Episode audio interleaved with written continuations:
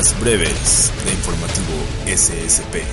La coordinación entre las Secretarías de Seguridad Pública y de Educación de Veracruz, las Comisiones Nacional y Estatal de Derechos Humanos, Observadores Nacionales y la Comisión Estatal para la Atención y Protección de los Periodistas lograron que docentes de distintas zonas de la entidad se dieran cita para presentar su evaluación con total respeto, libertad y seguridad. Autoridades de la SSP informaron que el despliegue operativo que se puso en marcha para este evento fue realizado conforme a los acuerdos establecidos, teniendo como principal objetivo facilitar el acceso a los maestros que acudieron a evaluarse, además de garantizar la salvaguarda de la integridad de los asistentes y de los medios de comunicación. Con estas acciones, el gobierno del estado coadyuva con el desarrollo y crecimiento profesional de la docencia de Veracruz para una mejor calidad en la educación de las niñas y niños mujeres y hombres de México. Breves, informativo SSP. Este domingo, en una de las sedes donde se aplicó el examen de evaluación docente, platicamos con el teniente Roberto González Mesa, quien nos habló sobre el operativo de seguridad que se estaba ejecutando en ese momento. Es para todo el tiempo. Eh, estamos desplegando más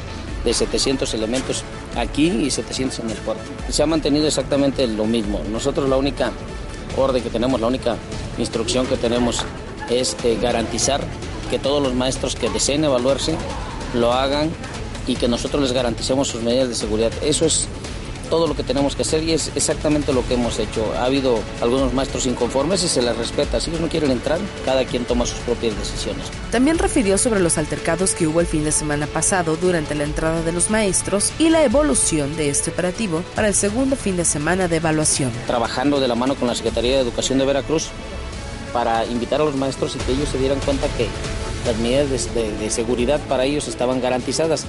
Desafortunadamente hubo una serie de, descontentos, de gritos, de, zafarranchos que asustaron a los maestros. ¿no? Hubo grupos por ahí de agitadores que se encargaron de asusar, de caldear los ánimos y el resultado fue ese, porque al otro día, el domingo, aplicamos exactamente lo mismo, solo que fuimos un poquito más previsores nosotros, le planteamos un poquito sobre la mesa cómo hacer mejor las cosas para que nuestros esfuerzos no se vieran o no fueran interpretados de una manera inadecuada.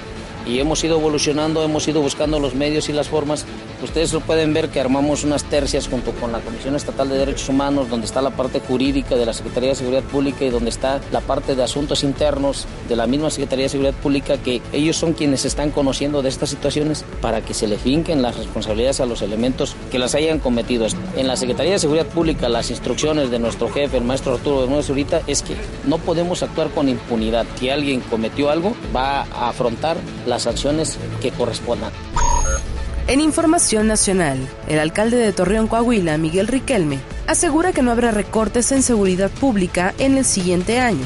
Además, que está garantizada la homologación salarial de los policías municipales prometida para este año ante un escenario financiero favorable, según el alcalde Riquelme, pese a recortes presupuestales que se pudieran dar, como el reciente del Subsemun, afirma que el equipamiento, la capacitación de los agentes, así como la atención del gasto que implica la corporación, seguirán siendo una prioridad para ese municipio.